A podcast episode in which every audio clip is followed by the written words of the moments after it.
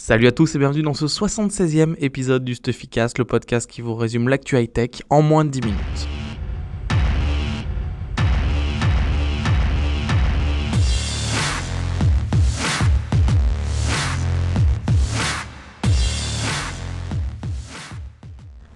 Bon, j'avais pris une petite semaine de vacances la semaine dernière, on réattaque le Stuffycast dès maintenant.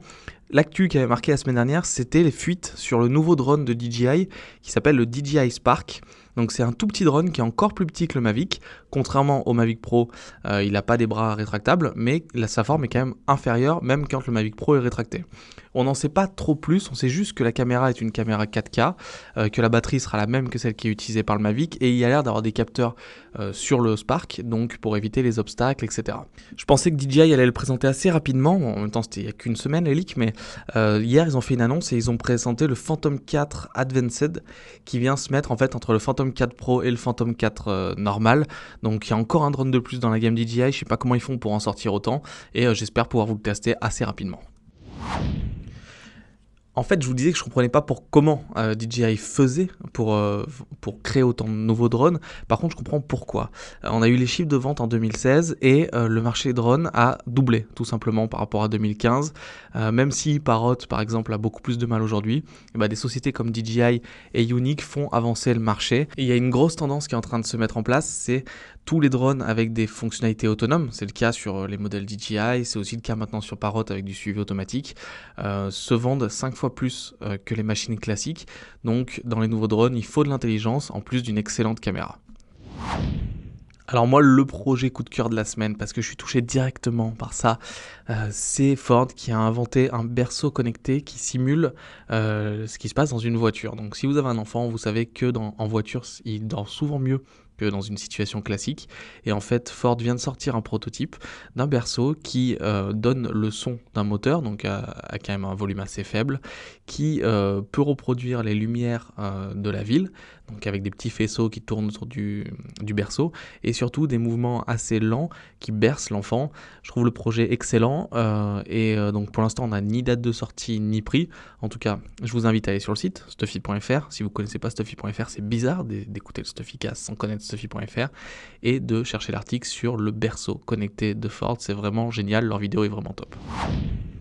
Il y a des sources proches de Fitbit qui ont donné des infos euh, sur les nouveaux produits qui étaient en création par la marque. On savait qu'il y avait une smartwatch qui devait sortir euh, assez rapidement euh, et elle vient d'être portée pour l'automne.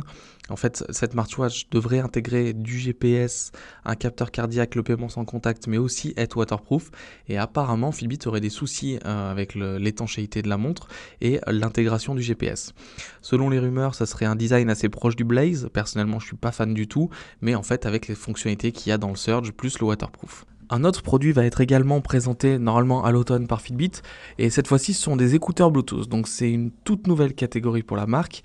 Euh, il serait logique qu'en plus d'avoir un bon son, ces écouteurs intègrent le suivi d'activité sportive comme c'est le cas sur par exemple les Jabra Sport Pulse, euh, avec un suivi de rythme cardiaque et du coaching intégré. Euh, en tout cas, on va en savoir plus en automne. Et là, Fitbit se met sur un nouveau euh, segment, sachant qu'aujourd'hui, ils ont une gamme très, même trop complète de bracelets, capteurs d'activité et montres connectées. Et d'attaquer un nouveau segment comme celui des écouteurs Bluetooth qui est conséquent, ça peut être une bonne chose. On termine la semaine par un petit fail de communication, mais moi je trouve ça hyper rafraîchissant, cette période d'élection, la langue de bois est, est vraiment au centre de toutes les conversations. C'est le boss de Huawei. Alors Huawei, je pense que vous connaissez, mais ils ont des téléphones, ils font de la 5G, euh, ils ont des antennes, mais ils font surtout des montres connectées. Ils ont eu plusieurs modèles qui sont sortis depuis deux ans. Euh, et le patron de Huawei a juste déclaré à une conférence avec des analystes qu'il n'était pas un homme qui portait des montres et qui n'a jamais été optimiste pour le marché des montres connectées. Et en plus, qui n'a jamais compris pourquoi on a besoin de porter des montres connectées. Alors tout ce qu'elles font se trouve déjà dans le téléphone. C'est une déclaration rafraîchissante, mais euh, je pense que les personnes en charge de la com et du market chez Huawei sont pas très contentes, sachant qu'ils ont sorti il y a un mois et demi en gros euh, la Huawei Watch 2, leur nouvelle version de montre connectée. Donc si le boss n'y croit pas, peut-être qu'il n'y aura pas de troisième modèle. Je vous remercie d'avoir écouté ce 76e épisode du Stuffycast. Je vais vous le redire, si vous l'avez aimé, mettez-nous une petite note sur le store sur lequel vous écoutez. La note, en gros, vous avez le choix entre un pouce en l'air ou 5 étoiles. C'est vous qui décidez ce que vous préférez. Et moi, je vous donne rendez-vous la semaine prochaine pour toujours plus d'actu sur les objets connectés. Et pendant cette semaine, on se retrouve sur stuffy.fr. À la semaine prochaine.